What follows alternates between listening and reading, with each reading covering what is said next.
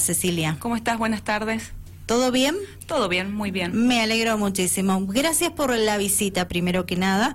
Eh, bueno, tenemos temas importantes para charlar contigo que queremos contarle a la audiencia de Dial Radio TV, de Rivadavia San Rafael, precisamente.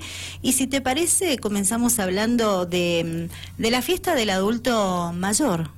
Bien, sí, este sábado se va a realizar la fiesta departamental del adulto mayor va a ser en el Centro Integrador Universitario, ubicado en la calle General Paz 1045. Va a dar inicio a las 11 de la mañana y se va a finalizar a las 16 horas, en la cual van a haber distintas actividades artísticas y, bueno, la elección de la reina departamental. Bien, eh, esto se hace todos los años, excepto cuando estuvimos tan complicados por la situación sanitaria, ¿verdad? Sí, esto se viene realizando ya hace varios años y, bueno, cuando estuvimos en pandemia, bueno, eh, se dejó de realizar y esta vez hemos retomado con todas esas actividades nuevamente. Bien, eh, ¿qué expectativas tienen para este evento, Cecilia? La verdad que era un evento que estaba muy solicitado por los centros de jubilados y bueno, también la necesidad de todos aquellos adultos mayores de volver a reencontrarse y de pasar un buen momento. Bien. Hemos tenido una buena expectativa, eh, ha sido bastante solicitada, así que vamos a tener una importante concurrencia. Bien, eh, ¿muchos jubilados se, se reencuentran en esta fiesta departamental? Sí, participan los centros de jubilados, tanto de ciudad y distrito, tenemos 21 centros de jubilados, como también se unen distintas academias o distintas actividades deportivas, por ejemplo, el Tejo o alguna academia de folclore de gente adulta mayor. Bien, ¿y todas esas actividades es lo que, que se observa en ese tipo de fiestas? Eh, sí, tenemos distintas actividades donde ellos van a bailar, aquellas que tengan actividades folclóricas, como también vamos a tener la concurrencia de un mago y el cierre con Javier, que bueno, ahí les va a poner un poquito de, de música. Movimiento. Bien, genial. También va a estar Julio Tovares que va a cantar. Bien. ¿A qué hora comienza esa actividad? A las 11 de la mañana. A las 11. ¿Y por cuánto tiempo dura? Hasta las 16 horas. Ah, bien, no es tan extenso. No, no, es bastante intenso. Es a la canasta, cada uno de los centros de jubilados, aquellos adultos mayores que se quieran acercar, cada uno trae su comida. Bien, bien, bien. Para pasar un excelente momento. Exacto, se pasa un lindo momento. ¿Y cómo se hace la elección de la reina ahí? Se entrega un voto a cada centro de jubilados y a las autoridades que se encuentren en el lugar y bueno, se pone en una urna y luego se va sacando el, eh, la cantidad de votos, se hace el recuento y ahí sabemos quién es la reina del centro de jubilado que haya presentado. No es obligatorio que todos los centros de jubilados presenten. Bien. Bueno, y cambiando de, tema, pero siempre hablando del trabajo que llevan adelante en este sector, Cecilia, con relación a los jubilados, eh, también te quería consultar que, qué nexo tienen con, con ANSES para lograr eh, reunir a los jubilados en las visitas, ¿verdad?, que se hacen en, barrios y distritos. Sí, eso es una tarea que venimos realizando, bueno, antes de la pandemia. Eh, luego esas actividades fueron suspendidas en pandemia y ahora hemos retomado todas esas actividades, un trabajo territorial que venimos haciendo desde el área, desde el municipio y eh, en los centros de jubilados se nos solicita eh, muchas inquietudes y muchas preguntas sobre ANSES y PAMI. Entonces hemos servido de ese nexo para realizar con el centro de jubilados las, eh, las reuniones, donde asisten Cristina Nadal de ANSES y Martín Leroy del PAMI. Eh, y nos contactamos con los centros de jubilados, que ellos son los que nos prestan las instalaciones para poder realizar las reuniones. Ha tenido buena aceptación, ¿verdad? Sí, la verdad que sí, sobre todo en distrito, que es donde la gente le cuesta más acercarse a la ciudad, donde se ha podido realizar estas reuniones con más cantidad de gente. Bien, ¿y qué tipo de trámites son los que se realizan? Por lo general, en algunos casos se hacen consultas sobre medicamentos, sobre algunos turnos, jubilaciones. Eh, algunas respuestas se pueden dar inmediatamente y si no, algunas se toma nota, en la cual después se les devuelve el llamado dándoles una solución o un turno para que concurran a ANSES. Bien. Como también el cambio de boca de pago, de apoderado y distintas preguntas relacionadas a ANSES o PAMI. Son eh, problemas que le solucionan. Eh acercándose a ustedes, a los jubilados, ¿verdad? Porque en algunos de ellos no hay necesidad que tengan que viajar kilómetros para poder asesorarse aquí. Sí, también otro mm, gran conflicto que tienen eh, los adultos mayores es el uso de la tecnología. Muchas veces aquellos turnos que no los suelen sacar o no pueden sacarlos por no tener acceso a Internet o no saber hacerlo.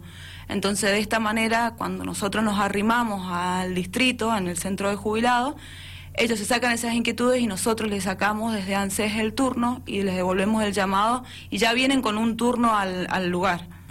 Bien, y, y estas, este anexo que tienen ustedes con, con ANSES para, para trabajar, ¿cada cuánto lo están implementando con esas visitas a, los distritos? Eh, siempre intentamos de dar una o dos recorridos por cada dos, tres meses, porque son 21 centros de jubilados. Son muchos, por eso te decía. Y también se nos han agregado algunos parajes, en algunos CEOs. Esta mañana estuvimos en Cuadro Umbal, en un CEO, y también se nos van agregando esos lugares que no son solo centros de jubilados.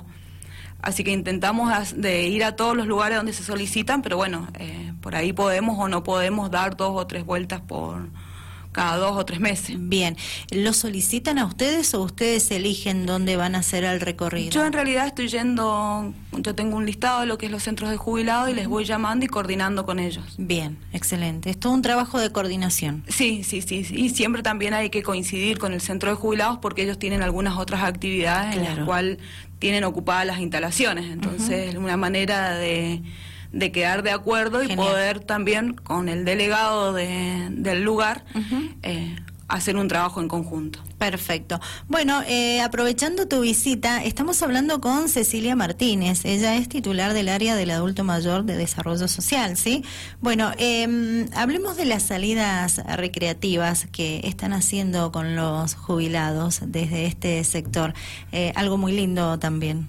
Sí, la verdad que muchos centros de jubilados, sobre todo aquellos que están a mayor distancia, no tienen un acceso para poder concurrir a todos estos puntos turísticos. Este es un trabajo en conjunto que se hace con la Dirección de Familia y con Turismo, que son los que nos brindan eh, la movilidad y los vouchers para poder asistir a esos puntos turísticos.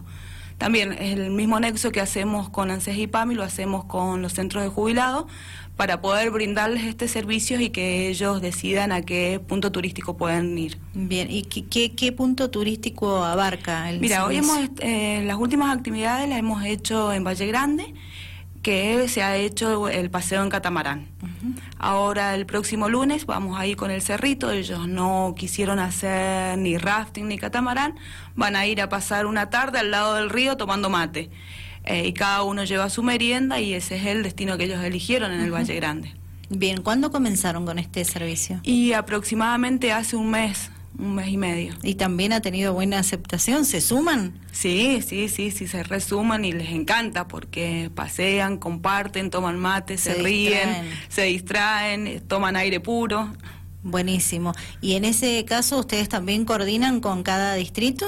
Sí, con cada centro de jubilados y siempre vamos eh, una, un personal de, de, la dirección de familia y yo como área de adulto mayor o Brenda que es la trabajadora social que también nos acompaña. Bien, ¿y se suman muchos de cada centro? Tenemos un límite porque bueno, la movilidad tiene 15 personas, para 15 personas, o sea que por protocolo se permite eh, 15 personas, o sea que son esa es la cantidad con la que viajan. Bien, tienen que tal vez por ahí si falta lugar eh, quedan en una lista para seguir eh, por lo general ellos siempre son tienen un listadito de las personas que que les solicitan alguna actividad recreativa son siempre grupos bien reducidos ah bien Hemos tenido, por ejemplo, cuando fuimos a, con la gente del cuadro nacional, teníamos una abuela de 90 años que subió y bajó las escaleras pero mejor hasta que, yo. sí, sí, eh, sí, la verdad que les encanta. Qué bueno. Me encanta esas actividades. Bien. ¿En qué más se está trabajando de este, desde este área? Bueno, nosotros también tenemos todo lo que es eh, tasas municipales, lo que es la exhibición de tasas municipales y aquellas personas que se les realiza el asfalto, eh, también exhibición por pavimento. Los requisitos a reunir son que eh, sea única propiedad, de que no superen dos haberes jubilatorios mínimos para hacer esa exhibición y que vivan en esa propiedad porque también por ahí nos suele suceder de que viven en la propiedad pero tienen un lote. Al tener un lote es, es considerado otra propiedad y en ese caso no pueden acceder al beneficio. Estaría superando los requisitos. Exacto. No se puede. Bien. Entonces, para que quede claro, eh, tienen que Vivir en el lugar. Vivir en la propiedad, exacto. Y no tener otra propiedad. No tener otra propiedad a su nombre ni la del grupo y en el grupo familiar conviviente. Eh, si el matrimonio tiene eh, una propiedad uno y otra propiedad otro, eh, se considera en el grupo familiar conviviente un inmueble más. Bien, entonces, ¿qué tendría que estar? ¿El jubilado viviendo solo o cómo es? No, que sea única propiedad, por ejemplo, si es matrimonio. Sí. muchas veces tienen una herencia eh, si el cónyuge tiene otra una herencia, ahí le aparece como otra propiedad. Claro. Y no es un bien que tengan en común. En ese caso, eh, no pueden acceder al, al, beneficio. Al beneficio. Y si están alquilando, tampoco. Si están alquilando, sí, siempre y cuando en el contrato de alquiler diga que ellos se deben hacer cargo de eh, pagar las tasas municipales. Bien, perfecto. Bueno, eh, Cecilia, te agradezco mucho la, visita. Eh, ha sido un gusto conversar contigo y contar cómo vienen trabajando desde el área del adulto mayor, del desarrollo social. Así que, bueno, será hasta cualquier momento. Bueno, gracias a ustedes por la invitación. Ya regresamos, despedimos a la invitada y seguimos con ustedes en otra mirada.